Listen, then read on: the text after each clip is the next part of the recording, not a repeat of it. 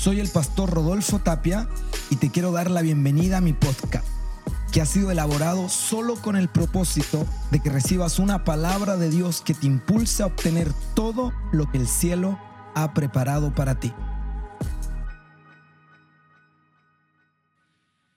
Hoy quiero compartir un mensaje titulado Amenazas del infierno.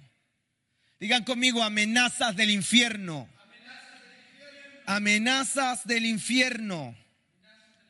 Este, versículo de Isaías 36, 1 en adelante, habla de una invasión, habla de una guerra. Pero vamos a ver aquí en estos versículos y en estos capítulos que estaremos viendo cómo el poder del enemigo queda neutralizado y, se disminuye su potencia cuando hay un pueblo que se atreve a confiar en el Señor su Dios. Yo no sé si en esta noche hay gente aquí que confía en el Señor. El Señor es nuestra fortaleza. El Señor es nuestro refugio.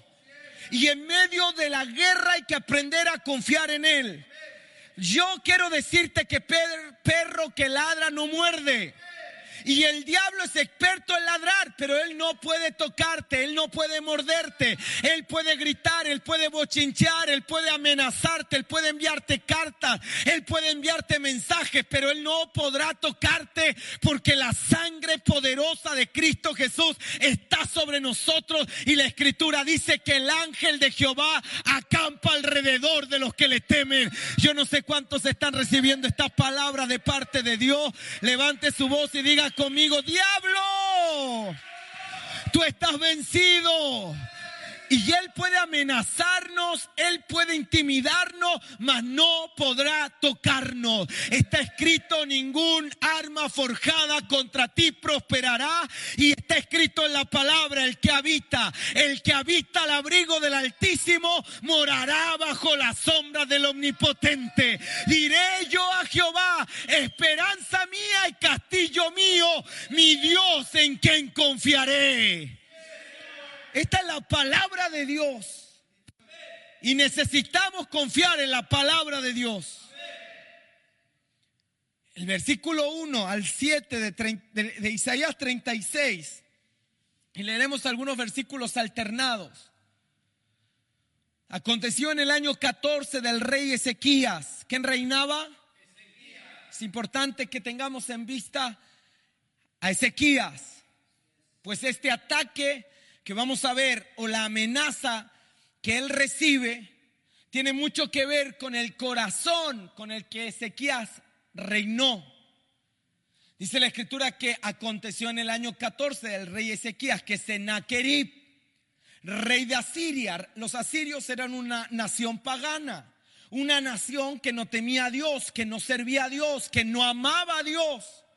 Y este rey de Sennacherib subió contra las ciudades fortificadas de Judá. Y lo primero que quiero decirte es que Satanás el diablo nunca buscará atacar a un cristiano carnal. El diablo no tiene en la mira a un cristiano tibio. El diablo no está pretendiendo hacer caer a un cristiano religioso. El ataque del diablo será fornido, será duro, será macizo y consistente contra todo creyente que esté fortificado, que esté creciendo, que esté avanzando, que esté conquistando, porque todo cristiano fuerte, todo cristiano fortificado se convierte en la peor amenaza del infierno, se convierte en el peor enemigo que el diablo puede tener. Por eso cristianos fuertes tienen que entender que van a tener amenaza, pero la sangre de Cristo le dará la victoria. Alguien tiene que decir amén a eso.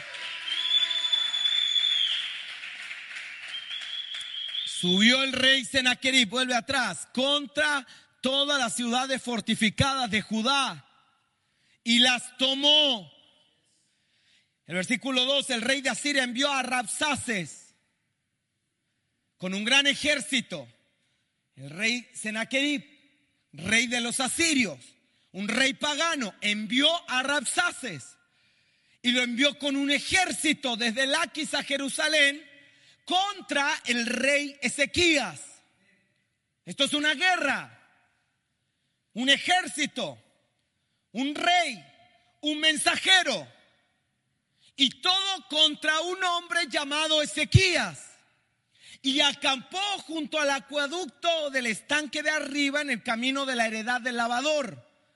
Y salió a él Eliakim, hijo de Hilcías, mayordomo, y Semna, escriba, y Joa, de, hijo de Asaf, canciller, a los cuales dijo el Rapsaces, el mensajero, decid ahora a Ezequías, decid ahora al rey, díganle ahora al rey de Israel, el gran rey, mira cómo se presenta el enemigo. Mira cómo se presenta tu opositor. Mira cómo se presenta ante ti aquel que te detesta y te odia. Yo soy el gran rey, el rey de Asiria. Este mensaje era enviado por un hombre que creía ser grande. Este mensaje estaba siendo enviado por un rey que tenía ínfulas de grandeza. Pero cuando se trata del reino, nadie es más grande que el rey del reino en el cual nosotros militamos. Y el rey del reino, el rey de reyes, el rey de justicia tiene un nombre que está por sobre todo nombre. Y ante él nadie es grande ni muy grande. Todos ante él somos pequeños, somos gusanos, somos miserables, somos insignificantes. Incluso Salmo 2 dice que ante él las naciones son como gotas de agua. ¿Quién es el rey? El rey es Jesucristo el Señor. Y ante Él nadie puede decir, yo soy el grande, yo soy fuerte. Él es el único grande. Pero esto es un engaño. Porque el ataque del diablo en tu contra es un engaño. Y el diablo para desanimarte, yo dije el diablo para desanimarte se presentará como grande. Él dice, el gran rey, el rey de Asiria dice, así que, ¿qué confianza es esta en que te apoyas? Primero, el diablo vendrá a ti haciéndose pasar por grande.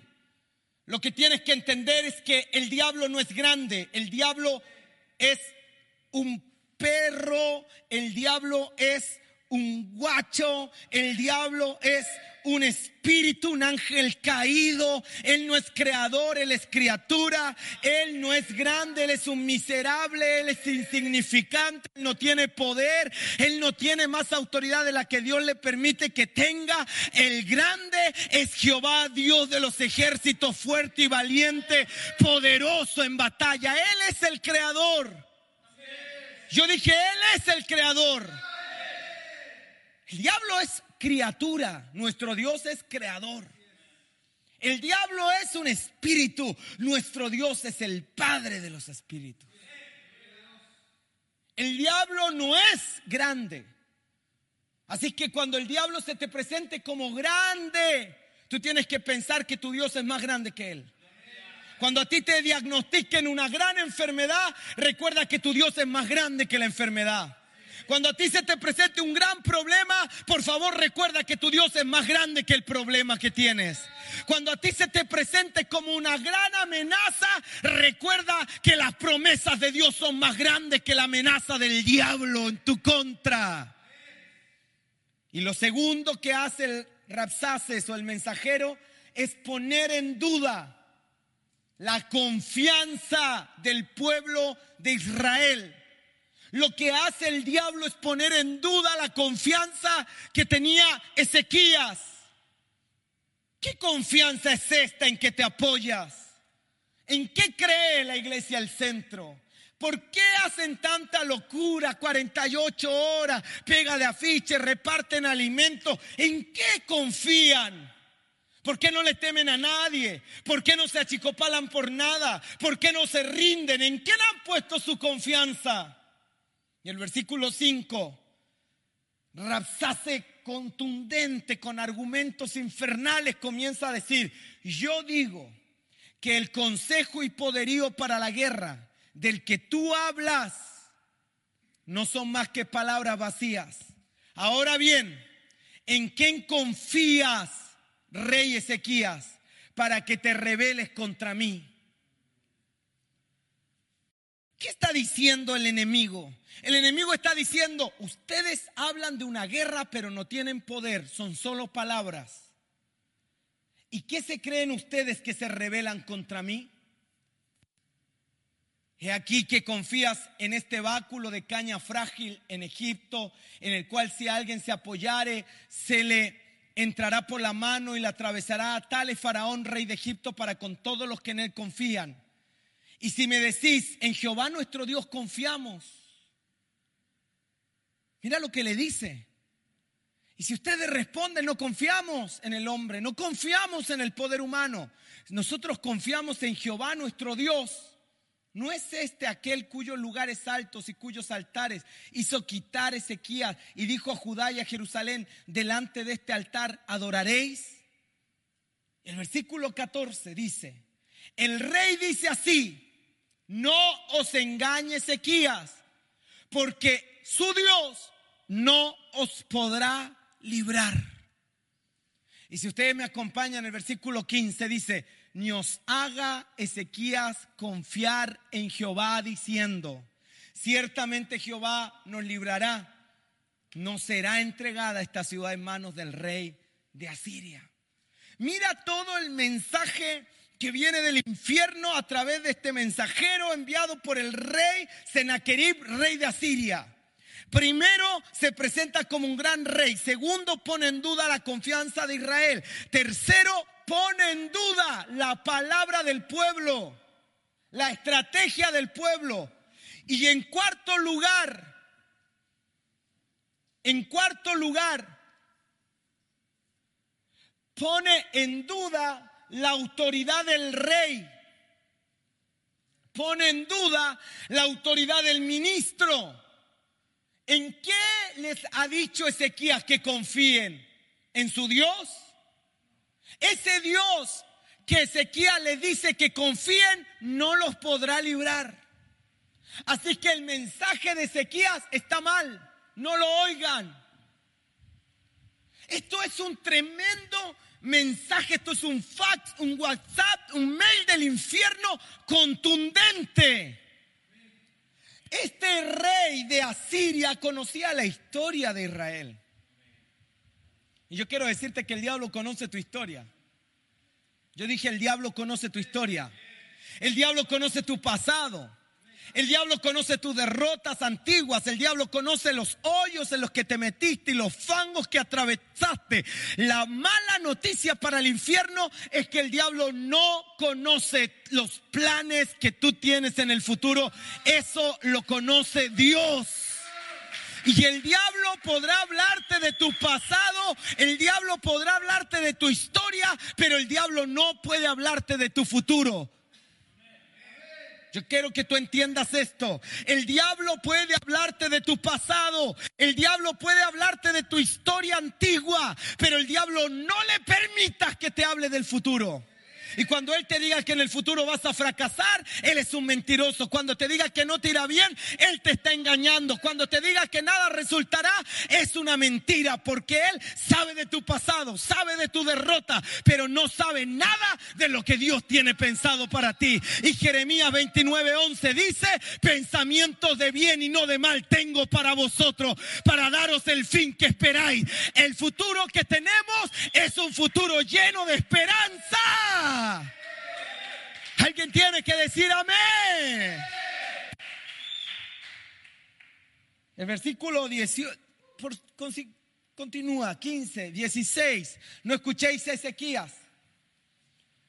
¿Cuánta gente está diciendo hoy no escuchen al pastor, no escuchen a su pastor, no escuchen a Jesús, no escuchen a Dios? Nadie les podrá librar de la seremi. Nadie les podrá librar del virus. Escuchen las noticias, escuchen CNN y llénense de temor, llénense de miedo, pero no escuchen a los hombres de Dios. No escuchen a la gente que tiene algo que decir. No escuchen a los hombres que tienen una palabra profética para esta generación. No escuchen a Ezequías. Eso dice el versículo 16, porque así dice el rey de Asiria. La palabra de Ezequías estaba siendo amenazada por un pagano. Y lo que hoy quiere el mundo entero es hacernos callar la voz de los profetas para escuchar la voz de los impíos. Y la iglesia no está autorizada a callar la voz de los profetas para darle altavoz a, a los paganos. La iglesia tiene que callar la voz de los necios. La iglesia tiene que callar la voz de los impíos y ponerle altavoz a la voz profética de esta generación. Ponerle altavoz a los hombres de Dios. Ponerle mega a la palabra de Dios hoy. ¿Cuántos entienden esto? Tenemos que hacer callar la ignorancia de los hombres insensatos. ¿Y haciendo qué? Haciendo lo bueno, haciendo el bien. Entonces aquí el rey Ezequías recibe una amenaza, pero las amenazas del diablo son sutiles. Oiga bien, el diablo va a querer hacer concesiones. Digan conmigo concesiones. No dígalo con fuerza, concesiones. Las concesiones que el diablo quiere que tú hagas con él son concesiones de paz. Haced conmigo paz y salid a mí y coma cada uno de su viña y cada uno de su higuera y beba cada cual las aguas de su pozo. Mira lo que el rey de Asiria le está ofreciendo al pueblo de Israel. Sus viñas, sus pozos, su higuera. El rey de Asiria está diciendo, yo soy mejor que su Dios. De mí pueden gozar y disfrutar mejores oportunidades que las oportunidades que les ofrece su Dios. Si hacen paz conmigo y están bien conmigo, yo les daré el fruto de su viña, el fruto de su higuera y el agua de su pozo. Y yo quiero que tú entiendas que el diablo siempre traerá como un espejismo. Él traerá como un oasis. Él traerá como un, una gran respuesta. Él te tentará con aquello que tú anhelas en tu corazón. Él te tentará con oportunidades únicas, pero que te harán negar tu llamado.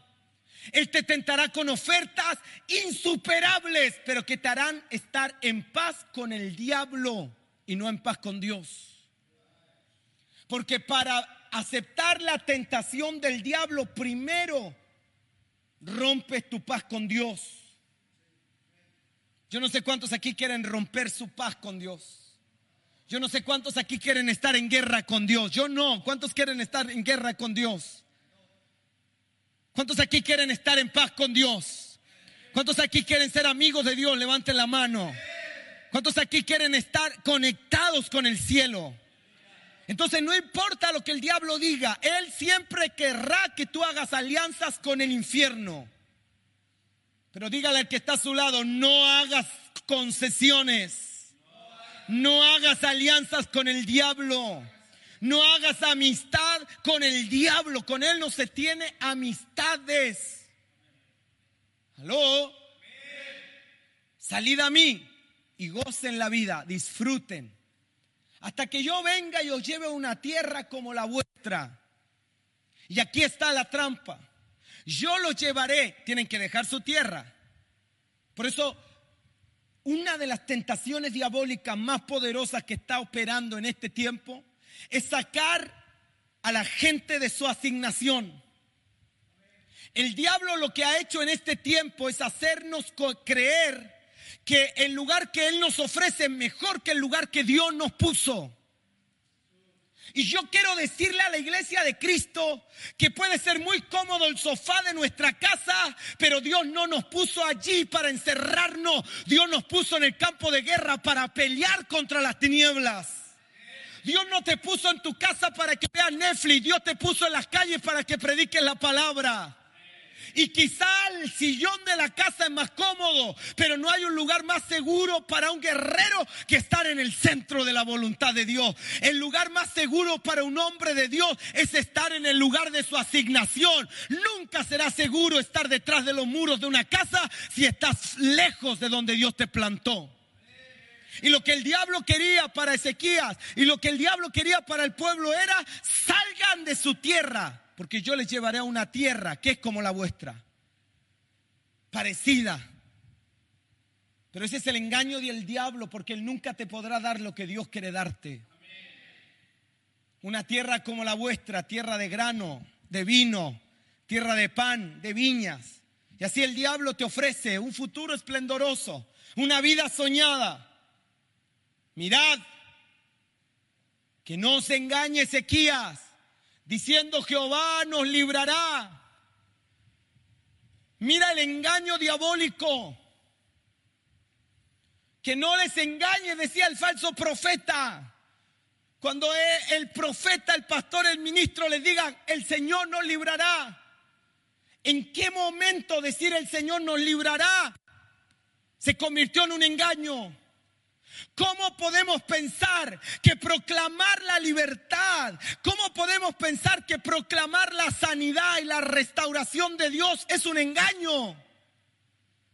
La gente hoy nos bombardea, nos escribe y nos dice, ustedes dicen que Dios sana del COVID, están promoviendo la irresponsabilidad. No, no, no, yo no estoy promoviendo la irresponsabilidad, yo estoy promoviendo la fe. Para eso Dios me contrató. Dios no me contrató para hablar del COVID, Dios no me contrató ni me llamó para hablar de los virus, de la bacteria, ni de la vacuna. Dios me llamó para hablar de que en Cristo Jesús hay sanidad, hay libertad, hay esperanza. Pero hay un grupo de gente empecinada nada en hacerte creer que creer en la libertad y creer en que Dios sana es un engaño. Cuando en realidad el que está siendo engañado eres tú. Porque mi Dios sana. Yo dije mi Dios sana. Mi Dios rompe cadena. Mi Dios liberta. Esa es la verdad. Pero el diablo siempre está tratando de hacer poner en duda a los hombres de Dios. ¿Acaso libraron los dioses de las naciones a cada uno de su tierra de la mano del rey de Asiria? El rey de Asiria está comparando a nuestro Dios con los dioses de las naciones. ¿Pudo algún Dios de las naciones librar de mi mano a alguna de las naciones? El rey de Asiria dijo, nadie puede salvarse de mi mano. Lo que el rey de Asiria no sabía es que nuestro Dios sí es capaz de vencerlo. Nuestro Dios sí es capaz de salvarnos. Nuestro Dios sí es capaz de vencer cualquier enemigo. ¿Lo cree? Pero ellos, versículo 21, ¿qué dice? Pero ellos, ellos callaron y no le respondieron palabra porque el rey así lo había mandado, diciendo, no respondáis. El rey Ezequiel le dijo, ustedes ni hablen, ustedes no oigan, ustedes no escuchen las amenazas y las intimidaciones, callen. Mira el versículo 30. Versículo 30.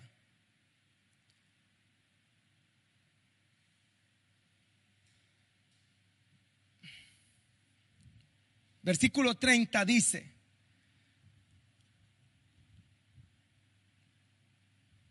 no, no hay versículo 30, por eso no lo pillaste. Pues. No, capítulo 37, ahí está. Versículo 1. Aconteció pues que cuando el rey Ezequiel oyó esto, ¿qué oyó? Todas las palabras que vinieron del rey Senaquerib, del rey de Asiria. Cuando el rey de Ezequiel, el rey de Israel, oyó esto, ¿sabe lo que hizo? ¿Sabe lo que pensó? Él dijo, tengo que acudir a la casa de Jehová.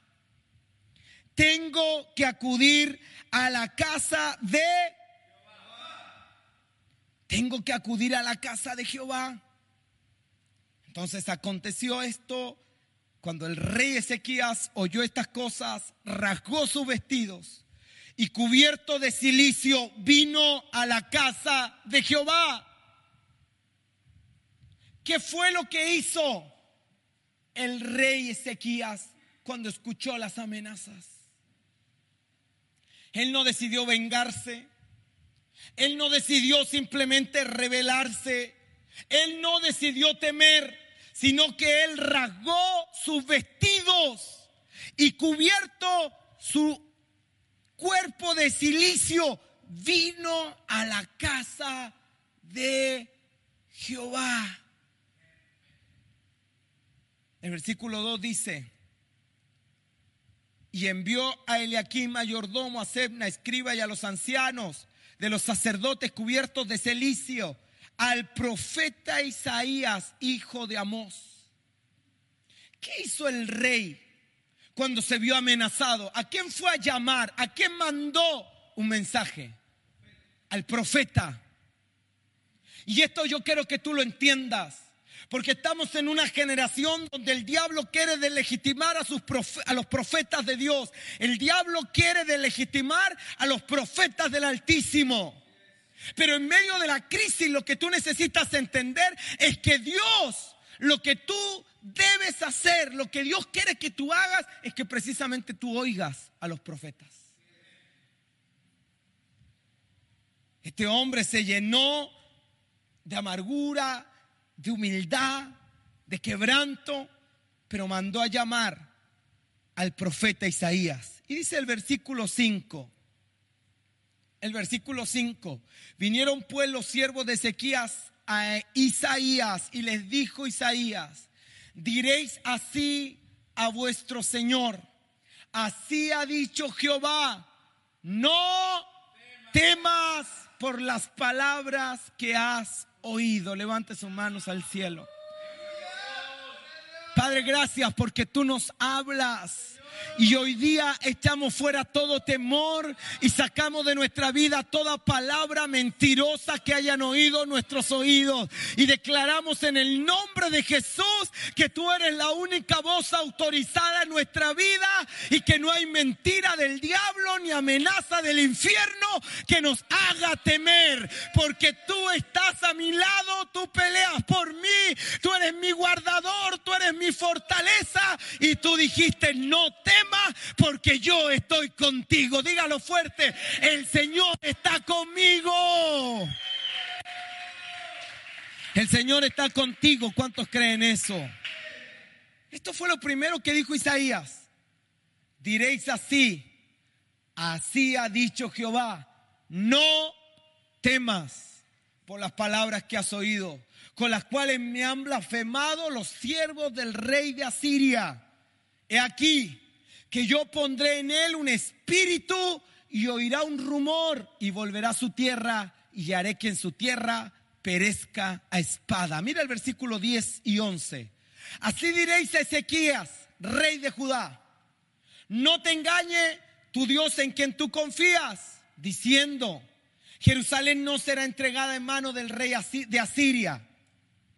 He aquí que tú oíste lo que han hecho los reyes de Asiria, todas las tierras que la destruyeron. ¿Y escaparás tú? Mira la respuesta. esta es una batalla, una palabra de Dios, no temas, y un pensamiento o una amenaza del infierno. No podrás escapar. Y el versículo 14 al 20. Tomó Ezequías, y esta es la acción porque toda guerra se, se vence actuando. Toda guerra demandará actos de fe. Y yo quiero decirte que todo acto de fe es un golpe violento contra las tinieblas. Anote eso, quedó bueno. Todo acto de fe es un golpe violento contra las tinieblas. Anótelo otra vez. Todo acto de fe es un golpe violento, penetrante, invasivo contra el reino de la tiniebla. Un acto de fe es capaz de desnucar al diablo y sus demonios. Un acto de fe es capaz de hacer tiritarle la pera a los principados de esta ciudad. Lo que esta casa necesita entender es que no fuimos llamados a temer. Tenemos el Espíritu de Dios en nosotros y eso nos manda a actuar en fe. Y cada paso en fe que damos es un golpe contra el reino de las tinieblas. Cada avance en fe es desbaratar al reino de las tinieblas. Yo no sé cuántos aquí están entendiendo esta palabra hoy. Digan conmigo, no debemos temer. Dígalo fuerte, no debemos temer. Dígalo ahí, casa de milagros, no debemos temer. Dígalo usted que cree, no debemos temer. Ezequiel tomó las cartas de mano de los embajadores y las leyó y subió a la casa de Jehová. ¿Qué hizo? Ah, no, pero no es importante ir a la casa de Dios. El virus vive allí. El COVID te va a tocar. La casa de Dios es importante.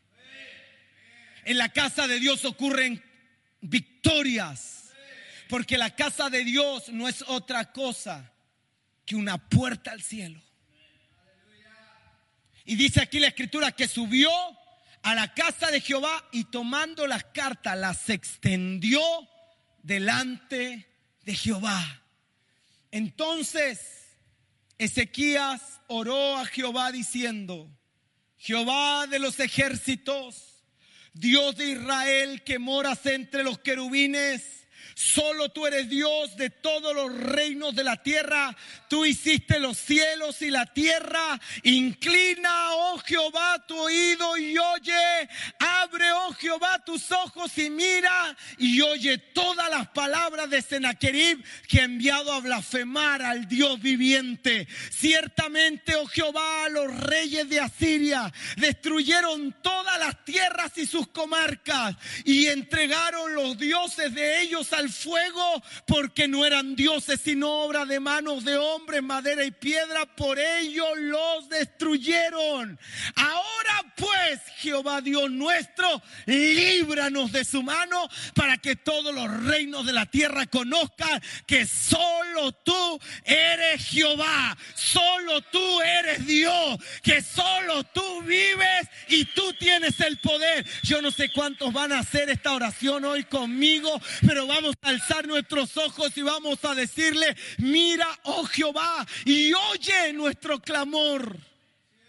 Y líbranos. ¿Cuántos necesitan ser librados por Dios? Líbranos. Mira el versículo 21. Entonces Isaías, hijo de Amós, el profeta, envió a decir a Ezequías, así ha dicho Jehová, Dios de Israel acerca de lo que me rogaste sobre Sennacherib, rey de Asiria. Yo tengo una palabra para ti porque Dios ha oído tu oración. Yo tengo una palabra porque Dios escuchó tu clamor. Y esto te será por señal. Comeréis este año lo que nace de suyo o lo que nace espontáneamente. Y el año segundo lo que nace espontáneamente. Y el año tercero sembraréis y segaréis y plantaréis viñas y comeréis su fruto. Y cuando yo leía esta palabra pensaba en casa de milagros. Dice, el primer año van a comer lo que nace espontáneamente, lo que resulta. El segundo año van a comer lo que nace de forma espontánea, pero al tercer año, ¿cuántos sabían que vamos a cumplir tres años en Casa de Milagros? Al tercer año sembraréis y segaréis, plantaréis viña y comeréis su fruto. Lo que Dios está profetizándonos es que los días que vienen serán días de gloria, días de plantar y de sembrar, días donde vamos a ver el fruto de nuestro trabajo. No te vas a quedar seco como dijo el rey de Asiria. Vas a plantar y vas a cosechar. Vas a plantar y vas a cosechar. Y el versículo 36 dice, y salió el ángel de Jehová y mató a 185 mil en el campamento de los asirios. Y cuando se levantaron por la mañana, He aquí que todo era cuerpo de muertos. Y mira el versículo 38. Y aconteció que mientras adoraban el templo de Nisroch, su Dios, sus hijos Adramelech y Sarecer mataron al rey Sennacherib a espada y huyeron a la tierra de Ararat y reinó en su lugar Esarjadón, su hijo. Yo lo que quiero decirte con esto es que el diablo tiene cartas, el diablo tiene llamadas, el diablo tiene sus mensajeros, su WhatsApp, tiene su correo electrónico, que son cartas mentirosas que nos hacen dudar. Pues vienen y nos gritan y nos dice que Dios no podrá librarnos. Vienen a decirnos que si obedecemos al diablo hay una tierra mejor. Viene el enemigo a decirnos, si dejan de hacer lo que están haciendo y se acomodan en su casa, un lugar donde Dios no los plantó ni los llamó, van a tener más resultado y más fruto. Pero esa es una palabra engañosa. Eso es un mensaje engañoso. Porque nada te puede llevar más a ser fructífero que estar plantado donde Dios te quiere plantar. Nada te puede hacer crecer más que estar en la tierra correcta. Nada te puede llevar más a la victoria que estar en el lugar donde Dios quiere que tú estés. ¿Cuántos sabían que estamos en el lugar que Dios quiere que estemos y haciendo lo que Dios Dios quiere que hagamos. Mas ahora, la decisión que tomó Ezequiel fue, no escucharemos, no vamos a temer, no vamos a ser intimidados, pues el diablo es un acusador. Si tenemos un acusador, entonces también tenemos un juez. Y si tenemos un juez, entonces también tenemos un gran abogado. Y al diablo no lo vamos a escuchar. Cuando tú lees este pasaje, te vas a dar cuenta que hasta en el idioma arameo le hablaron al pueblo de Israel Rapsaces. No solo aprendió su historia, aprendió su idioma. Porque el diablo no vendrá a hablarte con palabras satánicas, vendrá con palabras evangélicas que disfrazan un mensaje de duda prudencia. Hay que obedecer las autoridades. Hay que cuidarse porque al que se cuida Dios lo cuida. ¿De dónde leyeron eso? ¿Qué Biblia leen? ¿Qué están leyendo? No, si así dice el Señor, al que madruga Dios lo ayuda. ¿Qué Biblia leen? Ayúdate que yo te ayudaré, dice el Señor. ¿Qué Señor? Señor de la querencia, porque la Biblia no dice eso. Y hoy tenemos un montón de gente que eh, camufla su cobardía con un mensaje evangélico de prudencia. Pero van a la playa, van al mall, van a la feria, salen de vacaciones, se suben al avión, se suben al bus, andan en micro, pero la iglesia no, porque hay que ser prudente y obedecer las autoridades. Me va a perdonar. Pero hoy día hemos estado por un año recibiendo mensajes, cartas, noticias, mail del mismo infierno que nos han hecho pensar que el Dios al cual servimos no nos puede librar.